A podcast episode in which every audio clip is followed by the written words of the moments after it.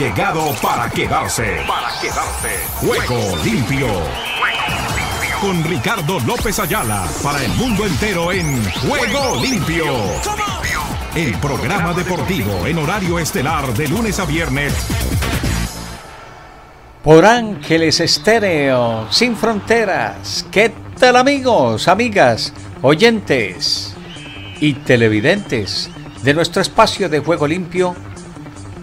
Saludos cordiales y bienvenidos. Este amigo de ustedes, Ricardo López Ayala, está aquí ya para contarles y para decirles lo que está sucediendo en materia deportiva, con la noticia que empieza a mover el cotarro futbolístico en el sur de la Florida, más exactamente en Fort Lauderdale, donde hace algunos instantes arribó al aeropuerto de Fort Lauderdale el eh, hombre de la representación del Inter de Miami. Hablamos de Leo Messi, quien ya está en la ciudad del Sol para firmar su contrato. Llegó en compañía de su esposa, igualmente de sus chiquilines, con toda su vestimenta como se requiere y como ya es costumbre en el sur de la Florida por estos días estamos totalmente en verano. Hoy la temperatura estado cercana a los 100 grados Fahrenheit. Para que ustedes se imaginen cómo es el calor en la ciudad del sol.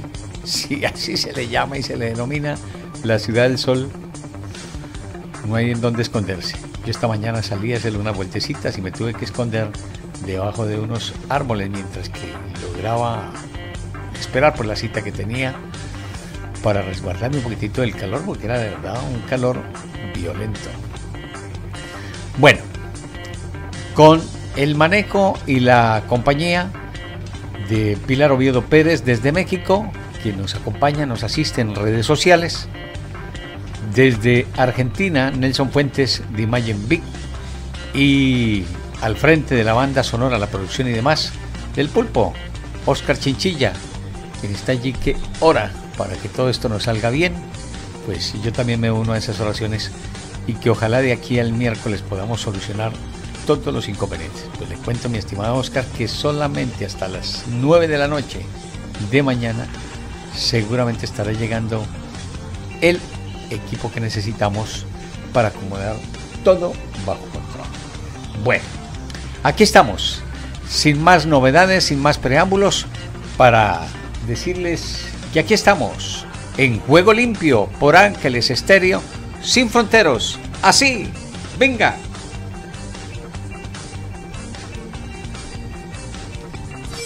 Ángeles Estéreo sin frontera. Sin frontera. Para el mundo. Para el mundo.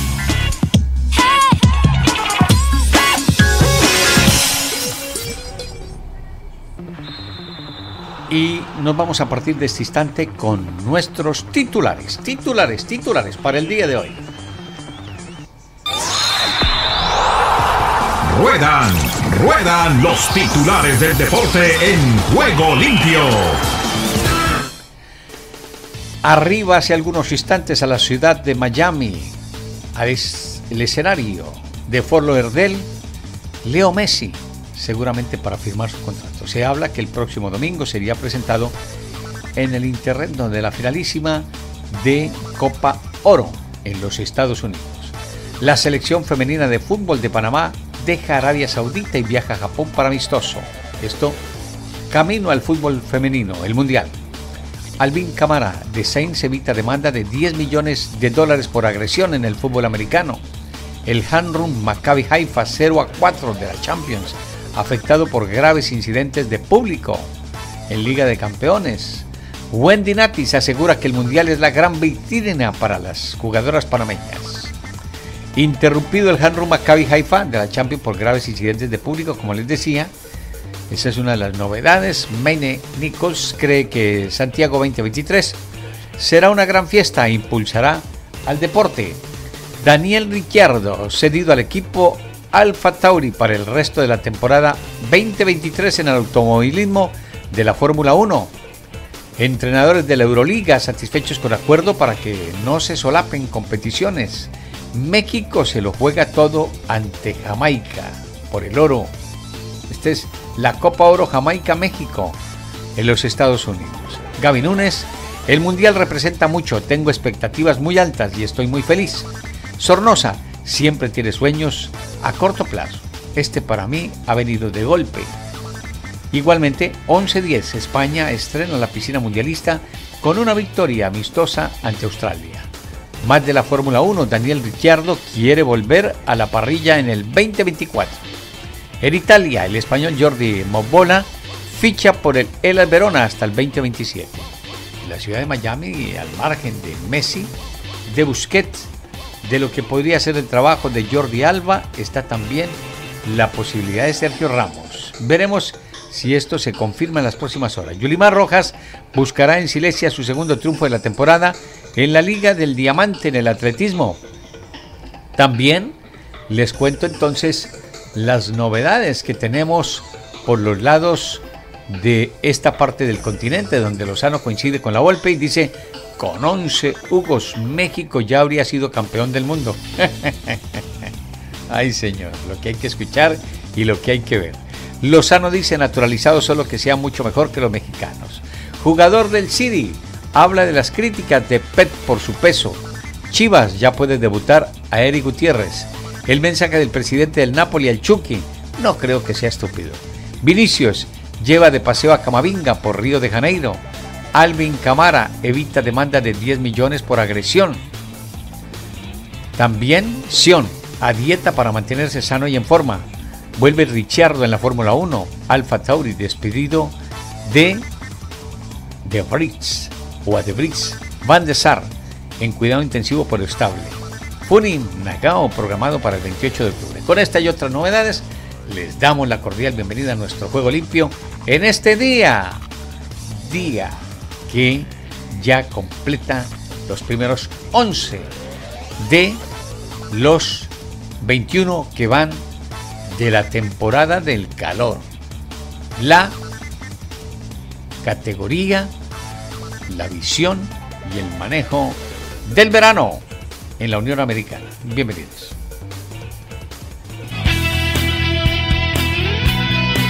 La emoción del deporte en Ángeles Estéreo.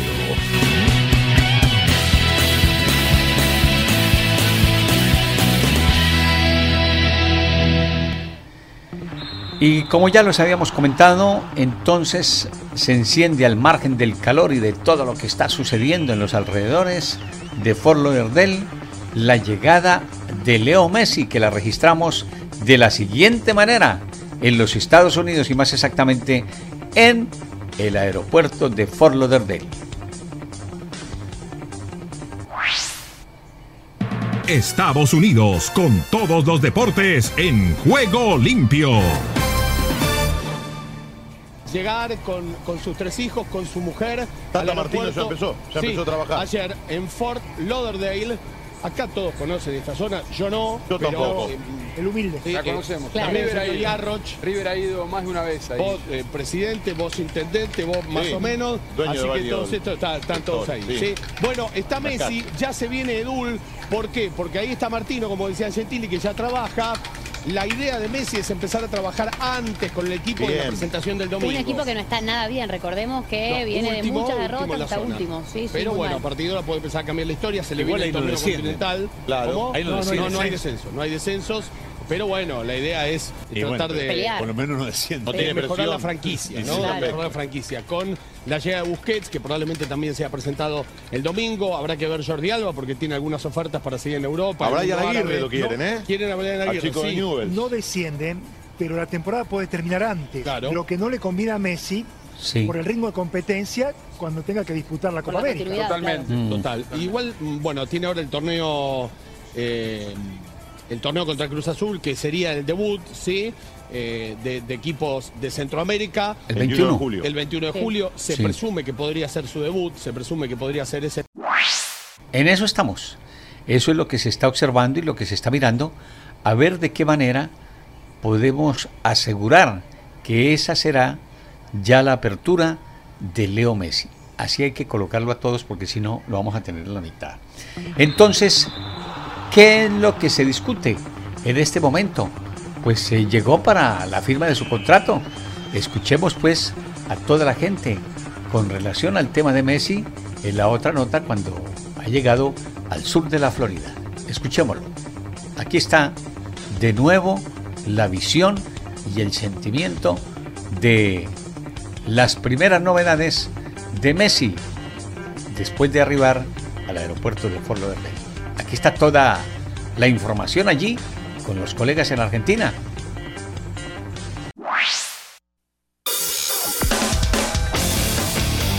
Argentina Deportiva, bienvenida a Juego Limpio.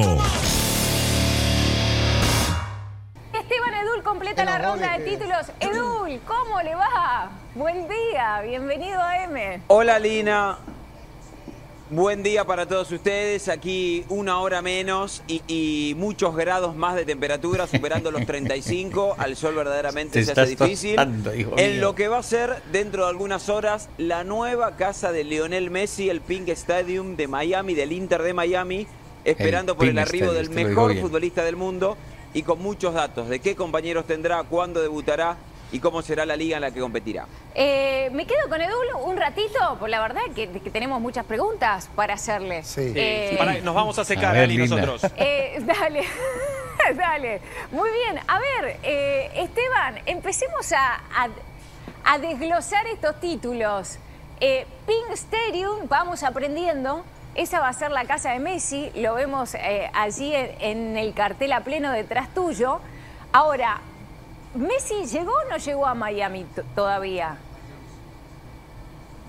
Esta es la casa de alquiler porque es la casa que el Inter por ahora tiene mientras construye su nuevo estadio que va a ser el que será, por ejemplo, eh, una de las sedes del próximo Mundial. Sí, muy cerca del aeropuerto de Miami. A una hora de aquí, está terminando sus últimas horas de vacaciones y en un vuelo privado en poco tiempo va a estar aterrizando aquí para firmar su contrato, que es algo que todavía está pendiente, ya llegó, de vacaciones, y porque hasta el último día del mes pasado él aún era jugador del Paris Saint Germain, aunque ya se había despedido, y una vez que firma el contrato, ya poder oficialmente ser presentado, algo que no pasó, porque no, no, nos olvidemos que no pasó, que haya habido una presentación, por lo menos en redes, y el próximo domingo por la tarde ya sí oficialmente, con gente y con una gran fiesta, sea presentado aquí en este estadio. O sea, Messi llega, firma habrá un anuncio oficial y después una conferencia de prensa que será el, domingo o antes. El domingo, el domingo. Eh, más que una conferencia de prensa. Es una presentación que está vinculada con, con eh, la, Copa final de la Copa Oro, una presentación que tendrá público y que tendrá show, al estilo norteamericano, que tendrá show. Faltan detalles como para que se puedan confirmar eh, Claro, exactamente. Viene al estilo americano, pero esa es la idea de la presentación de Messi. Después también habrá que ver si llegan otros futbolistas importantes que fueron contratados, como Busquets, si se termina de cerrar lo de Jordi Alba, si hay algún avance por Sergio Ramos, por otros futbolistas jóvenes, porque el Tata Martino está haciendo hincapié en que las figuras van a ser al mejor equipo, pero para el funcionamiento general también hacen futbolistas jóvenes. Entonces hay mucho trabajo para resolverse por estas horas.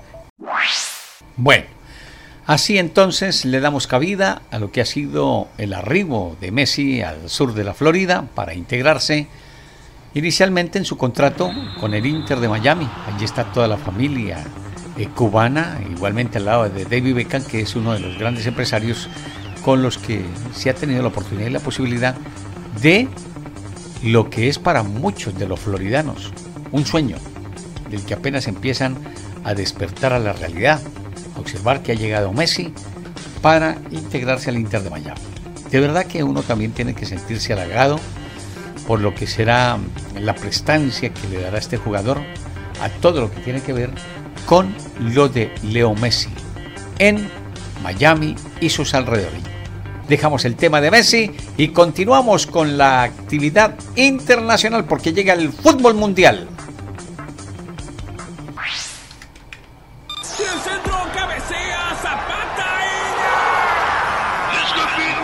Todo el fútbol mundial a esta hora en Juego Limpio. Bueno, hay otra novedad por los lados de Europa porque empiezan a quejarse con relación a lo que ha sido la situación de el malcriado, le denominan a Mbappé. Eh, miremos a Alex Tejada y a todo el grupo de trabajo qué es lo que nos quieren contar con relación a todo lo que está sucediendo con tema del francés Kylian Mbappé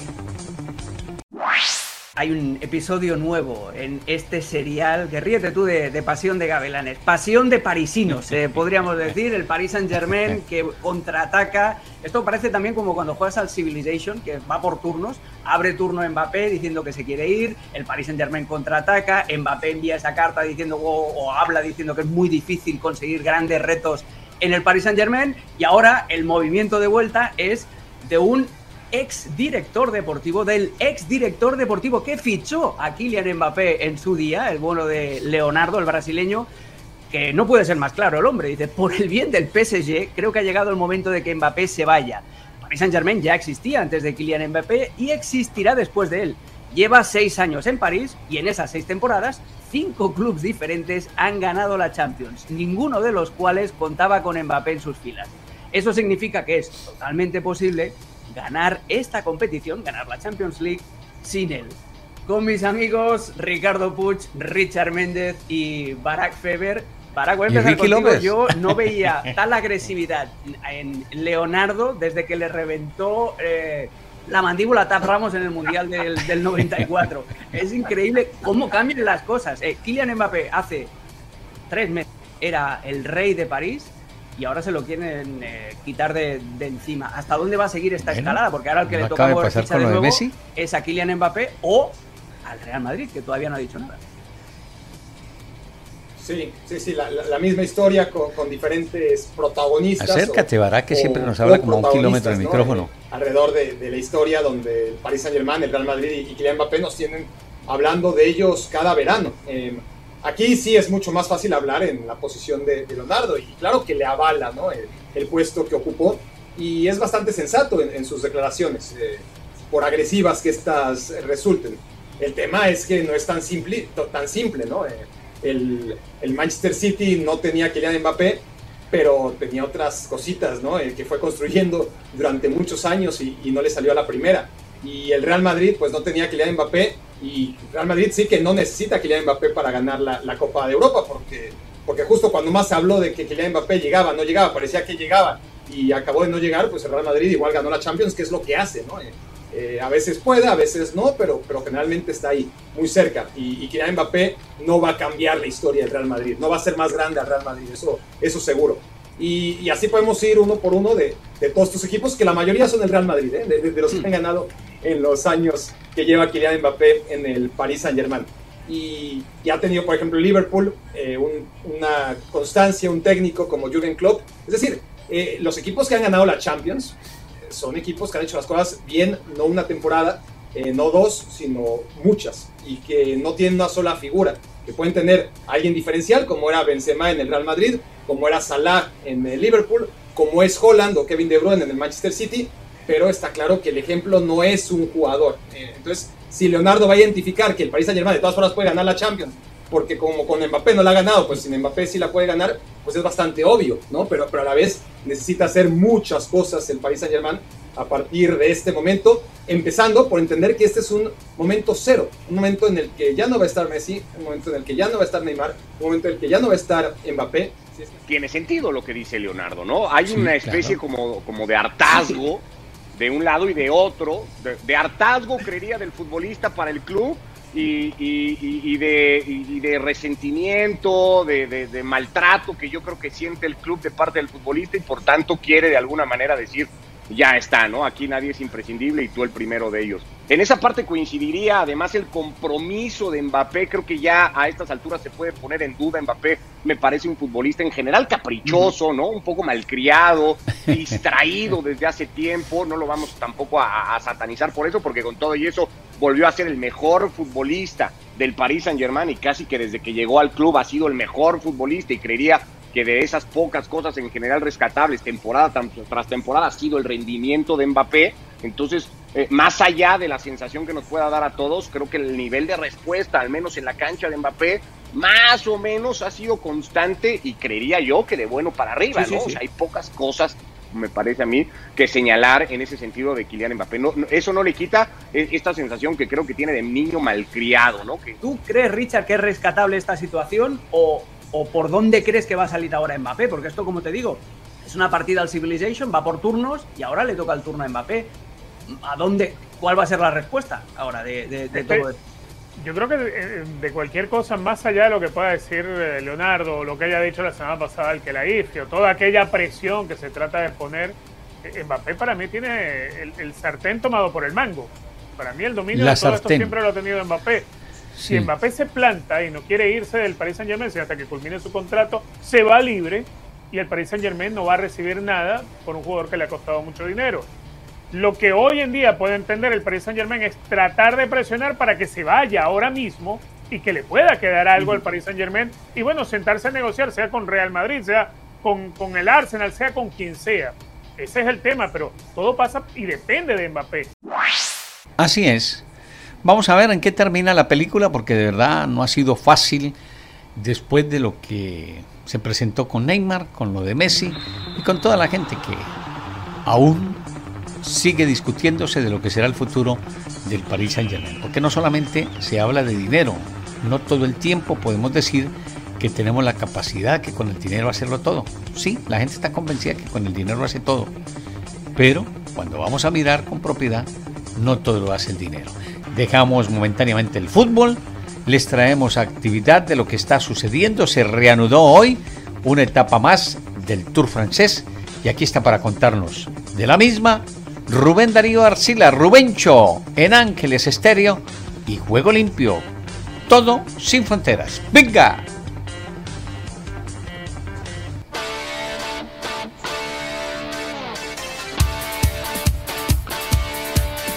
Y en Ángeles Estéreo lo tiene todo en online, en YouTube y en nuestras distintas emisiones de Juego Limpio. Tres semanas pedaleando sin parar. Produce Oscar Chinchilla. Dirige Ricky López.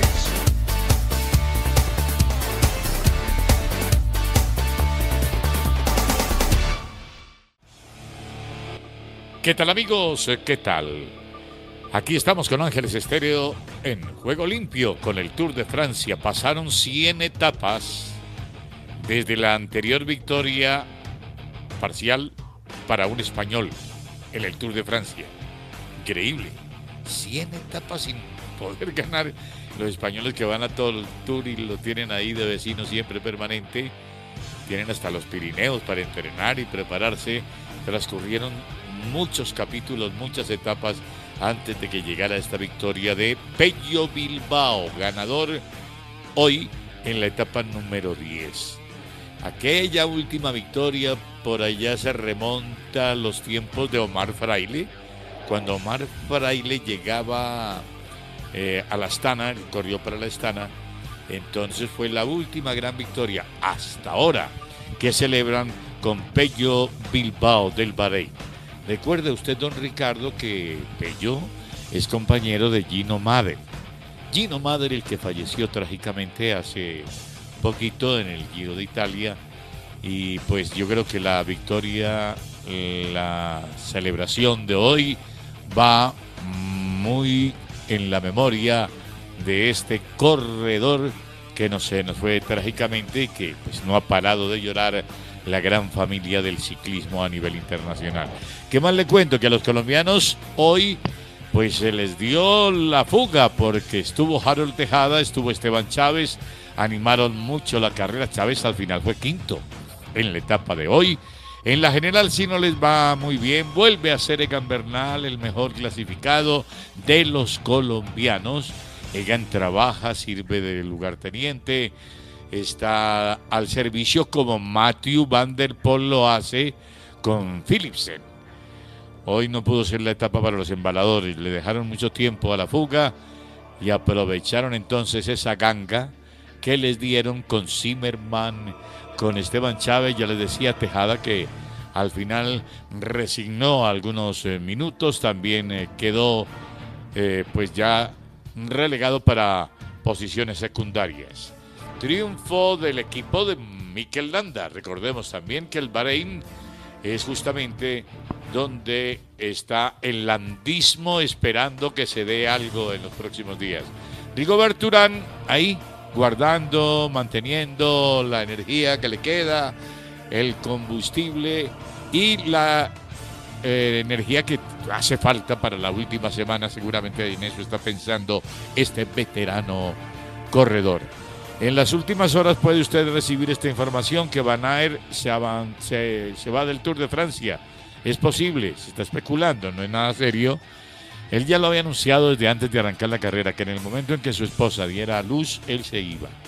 Él se marchaba, así que hasta una semanita nos va a poder acompañar porque creo que mañana emprende el vuelo de cigüeña para su hogar y deja el equipo en muy buenas manos porque ahí está Sepp está eh, un hombre importantísimo que es Van también ahí escoltándolo. Está Christopherson también. En fin, queda un Sepkus que es uno. ¡Ay, el campeón! Eh, nacional. Eh, ah, Dylan Van Barley, que se me estaba olvidando. Que es otro aporte, otro apoyo enorme. Dylan Van Barley lleva la, la camiseta de campeón nacional de Holanda. Se fue ganador de una Paris-Roubaix, Dylan Van Barley. Que le quedaría entonces, hablando de los refuerzos que quedan, no quedan tampoco tan desprotegido el líder Jonas Vingegaard, que se mantiene con sus 17 segundos sobre el ciclista Pogacar. El tercer lugar sigue en disputa. Esa pelea sí está buena porque en este momento la tiene Hindley pero le respira muy cerca Carlito Rodríguez de Lineos y a Carlito le respiran los dos hermanitos Jace que están detrás también esperanzados en meterse al podio. Así va la carrera, mañana etapa 11 y esperemos a ver qué nos depara. Cada etapa del tour tiene su sorpresa, don Ricardo. Buena suerte y buen camino. Escuchas Ángeles Estéreo. Dejamos el tour y aquí está ya el contacto internacional con Enrique Rojas y su compañero Debbie Ben, porque esta noche es el Juego de las Estrellas en Seattle. Escuchemos todo lo que nos tienen con relación a lo que es la actividad beisbolera. En Juego Limpio, el béisbol de grandes ligas.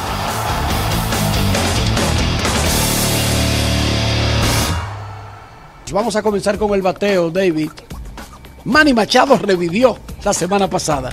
Así es, eh, Manny Machado batió de 23-11 para promedio de 478, conectó cuatro jonrones, incluyendo dos el domingo contra los Mets. En el mes de julio, como tú bien mencionas, ha conectado seis, honrones, así que eso es importante para los padres y lleva 15 en la temporada. Claro, esos son puros números, porque pasó otra cosa esta semana, Enrique, que yo creo que la gente nunca había visto eso.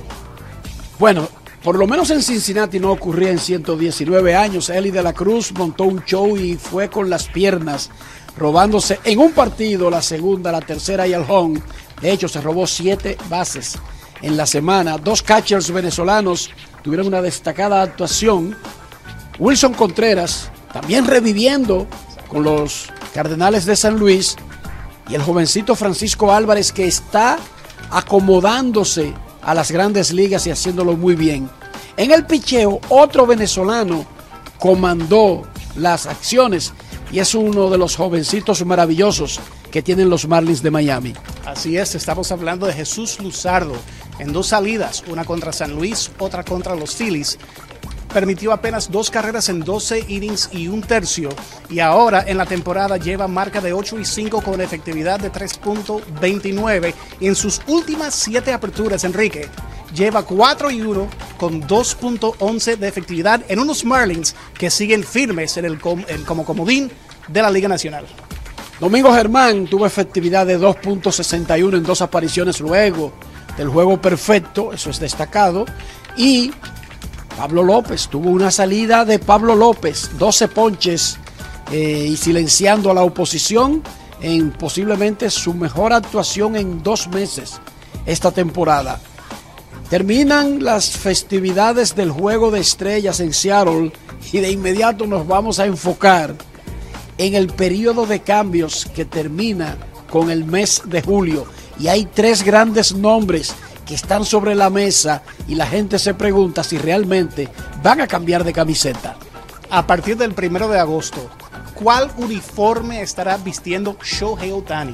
así como lo escuchan, porque los angelinos sin Mike Trout están en picada, no se sabe si lo van a perder en la agencia libre, también los padres. A un año y medio de la agencia libre está Juan Soto y el equipo de San Diego no parece que va a ningún lado este año, así que vamos a ver si pueden sacar el máximo valor. Y hay otro nombre menos mencionado, pero de que puede ser de igual importancia. Paul Goldschmidt, primera base de los Cardenales, el vigente jugador más valioso de la Liga Nacional, es uno de esos nombres. Perfecto. Muchas gracias, Enriquillo. Hoy entonces estaremos pendientes y diligentes de lo que será el Juego de las Estrellas allí en Seattle, en el estado de Washington, para donde se trasladó Doña Connie. Doña Connie y Canela ya van rumbo a territorio de Washington. Qué viaje tan largo. Son nueve horas. Entonces, eh, vamos a ver, vamos a ver cómo es ese arribo. Por ahora, aquí estamos y seguimos.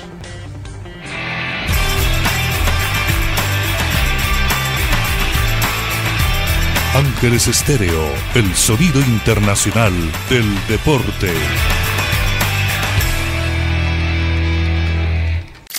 Este es el podcast La Sacó del Estadio con Kenny Garay y Dani Marulanda. Presenta Andrés Nieto Molina.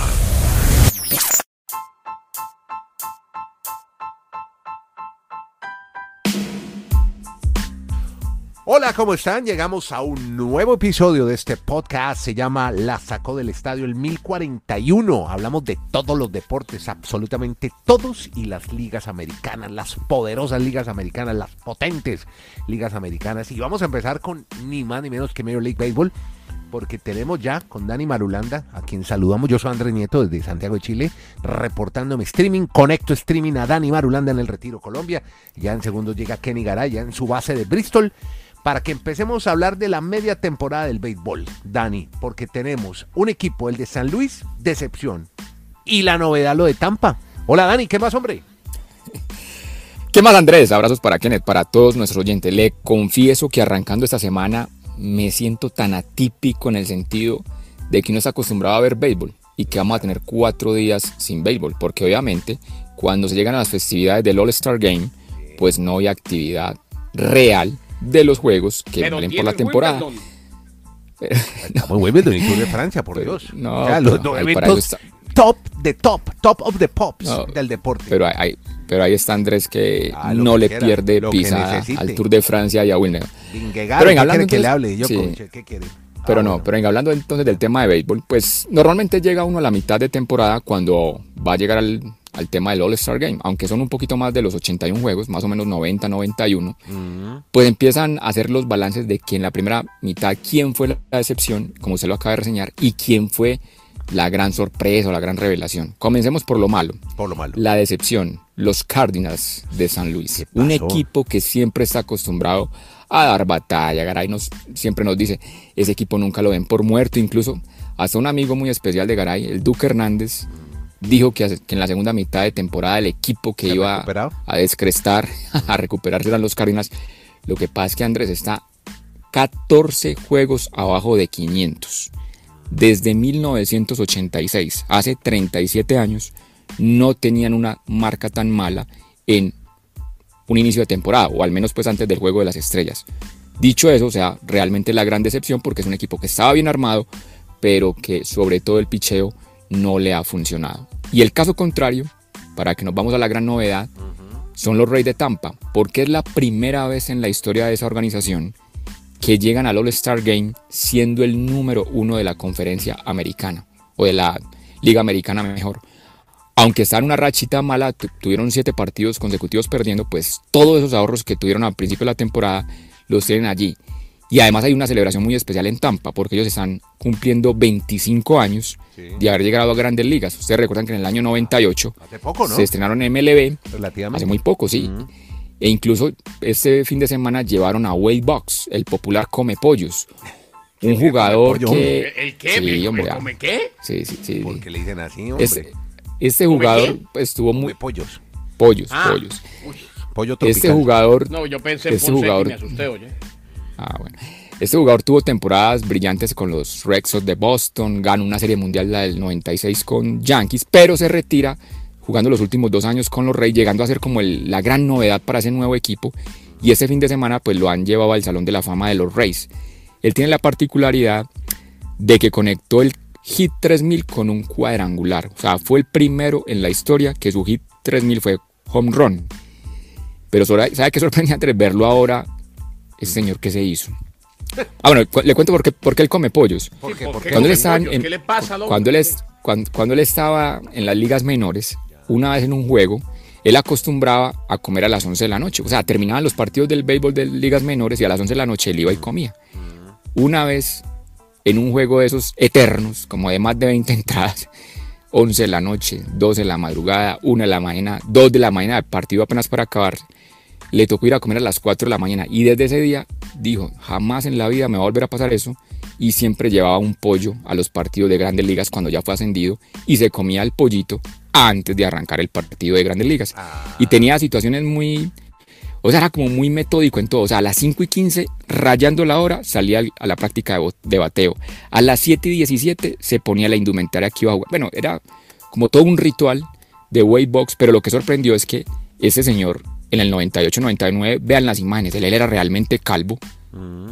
Y ayer en la, ceremonia de inducción al, ¿Le volvió el pelo? al Salón de la Fama, de donde a ese señor le salió ah, pelo como si pues, tuviera 20 hay años. algo que se llama injertos. ¿Y sabe dónde, ah, dónde, dónde, ponen mucho injerto? En Turquía, me dijo un amigo que mm. viajó hace poco. ah, bueno. Es un éxito el tema de la, de la insertada de injertos para el pelo en Turquía. No, no, no, no. no ah, bueno, se lo pudo haber hecho. Mi hermano, mi hermano, es eh, mm. lo que llaman cirujano estético y él lleva años ya haciendo injertos para el pelo en Austin, Texas. Ah, vea usted. No solamente en Turquía, también en Texas. Eso, pues la gente, la gente sabe que la gente no lo reconocía realmente. ojo, eso, eso entre más pelo sea, más caro es y es carísimo. ¿eh? Wow.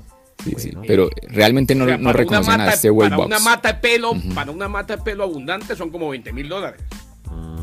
Pues el señor se ha gastado todos los ahorros de grandes ligas porque le quedó pelo hasta por donde uno no se imagina. Bueno, bueno, puede ser de comer pollo. había otro, había otro en béisbol y Dani lo conoce y lo tuvo muy cerca en Nueva York, que le decían el come dulce.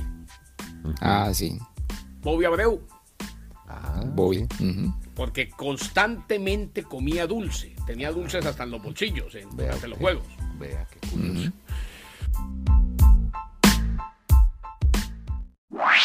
Bueno, don Edra Salazar nos acompaña desde Centroamérica y el Caribe para que hablemos de todo lo que está sucediendo en esa parte de la comarca centroamericana en materia deportiva. Lo escuchamos, Edras. ¿Qué tal Ricardo? Bendiciones y buenas tardes. Aquí está la información deportiva y damos comienzo al recorrido en Puerto Rico. Puerto Rico con todo su encanto en Juego Limpio. Presidenta del Comité Olímpico de Puerto Rico, más que orgullosa por las 25 preseas de oro. La presidenta del Comité Olímpico de Puerto Rico, COPUR, Sara Rosario, dijo estar feliz y más que orgullosa de la delegación que ganó 25 medallas de oro en los recién culminados Juegos Centroamericanos y del Caribe San Salvador 2023. En una publicación en su cuenta de Facebook, Rosario reconoció a todos los atletas que fueron al país centroamericano a darlo todo por Puerto Rico y por haber sobrepasado la meta de obtener al menos 20 preseas doradas en la competencia centroamericana y que obtuvieron en los pasados Juegos de Barranquilla 2018. Puerto Rico terminó con 96 medallas, 4 menos del objetivo del COPUR, divididas en 25 de oro, 27 de plata y 44 de bronce, el sexto mejor total entre los países participantes en la competición. Panamá. De Panamá para el mundo entero en Juego Limpio. Copa Oro. Antecedentes de Panamá contra Estados Unidos. La selección de Panamá tendrá como rival a Estados Unidos en la semifinal de la Copa Oro 2023 y esta será una nueva revancha para el equipo de Thomas Christiansen. La selección de Panamá se ha enfrentado a Estados Unidos en 11 ocasiones. La primera vez que jugaron fue en 1993 con victoria de Estados Unidos 2 por 1. Estados Unidos suma 6 victorias, 4 empates y una derrota ante la selección de Panamá. Cinco veces se han visto las caras en fase de grupos, la última en el 2019, dos veces en cuartos de final en el 2007 y 2009 con victorias para Estados Unidos. En finales se han enfrentado en 2005 y 2013 con derrotas, una semifinal en 2011 y por tercer lugar en el 2015. El primer panameño en marcar en la Copa Oro a Estados Unidos fue el ex seleccionado Percival Pigot en 1993 y el último en hacerlo fue Miguel Camargo en 2017. Nicaragua. El Caribe con Nicaragua en juego limpio. Insólito, Diriangen abandona un partido después de recibir el tercer gol. Los jugadores del Diriangen de Nicaragua abandonan el terreno de juego en Nicoya, Costa Rica, tras recibir el tercer gol de Guanacasteca de la primera división de ese país. Esa decisión la tomó el cuerpo técnico encabezado por el, argentino José Yacone, a partir de una falta previa del 3 a 0 que señaló el asistente y el árbitro no lo validó, según se aprecia en el video de resumen del juego de preparación. Mario Dávila disputó el balón con un ataque y cayó del césped. El asistente levantó la bandera para señalar la falta y los jugadores del Dinagen se detuvieron, pero el árbitro indicó que la jugada continuara y se marcó el gol. Todos los jugadores se abalanzaron sobre el árbitro y el cuerpo técnico entró al terreno de juego para reclamarle. Sin embargo, el gol valió y decidieron no seguir jugando. Desde el centro de América y del Caribe les informó para Juego Limpio de Ángeles Estéreo Esdras Salazar. Estás escuchando Ángeles Estéreo Sin Fronteras, la mejor compañía para ti. Gracias, Estras. Completa la información desde Centroamérica y el Caribe. Viene la finalísima entonces de la Copa Oro. Tenemos ya los partidos de semifinales. El próximo domingo, dio mediante la final. Y allí estará de cuerpo presente seguramente Leo Messi para hacer su presentación. Veremos. Continuamos con nuestra actividad y nos vamos con la Fórmula 1 porque ya tenemos análisis de Javier Trejogaray, quien nos cuenta qué es lo que está pasando con relación de nuevo al Checo Pérez, porque se habla que tiene para 10 años más en la Fórmula 1. ¿Qué nos cuenta Javier? Lo escuchamos.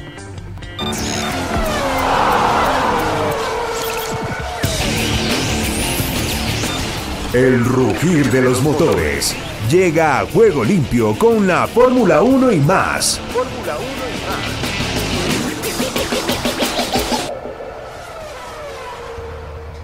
No es un, no es un secreto que en buena medida el éxito de la Fórmula 1 va de la mano de contar con un piloto mexicano, pero además que no corre en cualquier equipo, corre en Red Bull.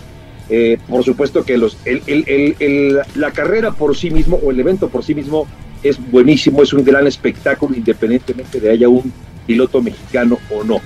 Pero te pregunto, ¿no tendría que ir de la mano el éxito de este gran premio? Dices, sin público se puede correr. Sin un piloto mexicano podría tener el mismo éxito. Digo, estoy pensando en. Buena pregunta. En momento estará ya diciendo adiós Checo. No sé, no sé, ni quiero platicar de su retiro y cuánto. Pero si hablamos de cinco años de aquí al año 2030, no sé, Toño, si, si Checo vaya a seguir tanto tiempo. Entonces, por eso te pregunto, ¿no está un poquito amarrado un poco el éxito de, de la Fórmula 1 a que exista un piloto mexicano y en este caso tu hijo Checo Pérez? Javier, yo te quiero comentar en este momento ya, tenemos Checo Pérez por los próximos 10 años. Esta es la parte más importante. No te lo podría haber dicho antes de Red Bull. O sea, antes de Red Bull Checo ya no tenía trabajo, estaba desempleado. El día de hoy en Red Bull yo te digo que Checo Pérez tiene trabajo en la Fórmula 1 por los próximos 10 años. Y va a ser muy difícil que en estos próximos 10 años pueda llegar otro piloto mexicano. Llegar hoy a la Fórmula 1 está imposible. Antes era imposible y mantenerte todavía es más difícil. Hay pilotos que son campeones el día de hoy de la GP2, de la Fórmula 2 y no tienen asiento en la Fórmula 1. Hay pilotos como un apellido como Schumacher, que no tiene asiento el día de hoy en la Fórmula 1. Y como ellos hay un gran nombre, pero el nombre de Checo Pérez en el mundo de la Fórmula 1 está posesionado. Gracias a todo este movimiento de Red Bull, si tú revisas los tres grandes premios de los Estados Unidos, giran alrededor de Checo Pérez. El Gran Premio de México gira alrededor de Checo Pérez. Y hoy Checo Pérez en el mundo, en otros países, es muy querido. Yo creo que tenemos un Checo Pérez muy fuerte para el resto de... ¿Con cuáles equipos? No lo sabemos. Dios quiere que estos 10 años continúe con Red Bull. Pero si no, yo creo que Checo puede tener oportunidad en cualquier otro equipo ya de punta. Checo no tomaría la decisión de estar en la Fórmula 1 en un equipo medio. Y tenemos Checo Pérez para muchos años más. Y hoy la Fórmula 1 alrededor del mundo ha volteado a ver mucho a Checo Pérez. Y aún te digo, México, yo viéndote a los ojos te lo digo, va a tener un campeón del mundo de Fórmula 1 con Checo Pérez.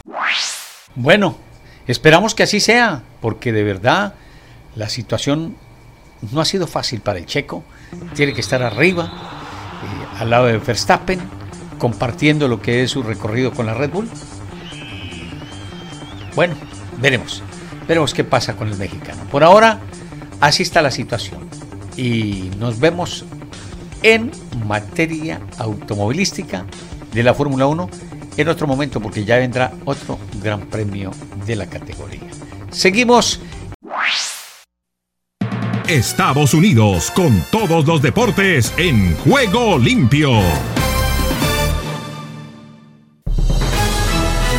Aquí comienza Deportivo Internacional, una producción de La Voz de América. Les informa Henry Llanos.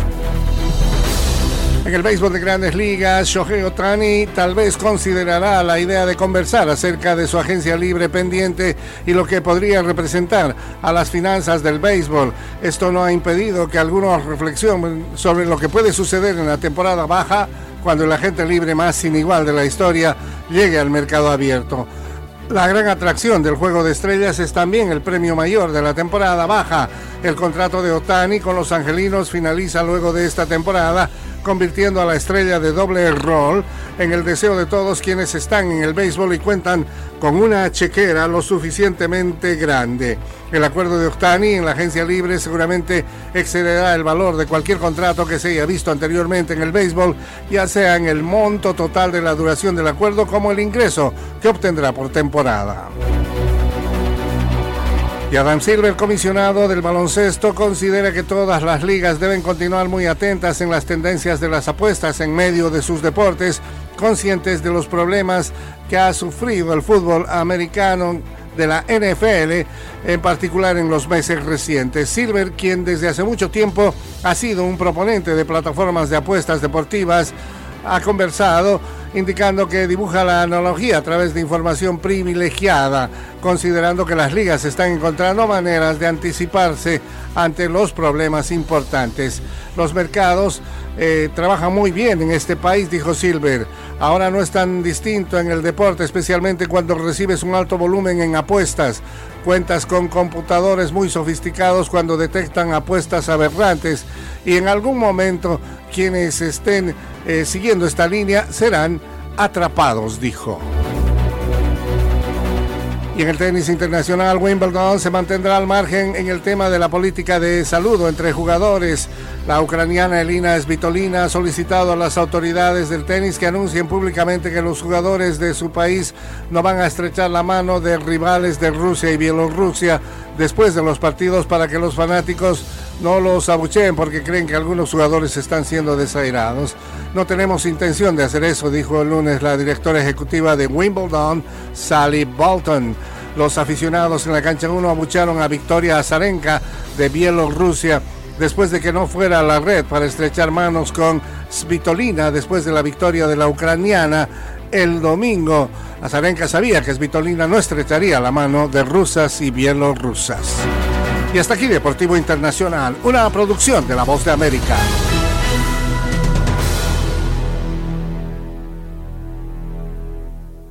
Vamos a cerrar con nuestro Solo un minuto del doctor Charles Stanley. Pase usted, solo un minuto. Solo un minuto. Los periodos de espera a menudo nos preparan para los planes del Señor. Tal vez haya alguna aspereza que deba suavizar o una relación que Él desea restaurar antes de lograr lo que haya dispuesto. Él podría estar sondeando las profundidades de su fe, expandiendo las fronteras y demostrando su fidelidad. A veces usará estos periodos de aridez para corregir, para alejar a un creyente de la rebelión y hacerlo volver a Él. Lo que no sea el plan de Dios hecho a la manera de Dios y en el tiempo de Dios equivale a confiar en uno mismo. Dependa del Espíritu Santo a la hora de decidir cómo proceder. Cualquier otra conducta no conducirá a la vida plena y abundante que el Señor Jesucristo promete.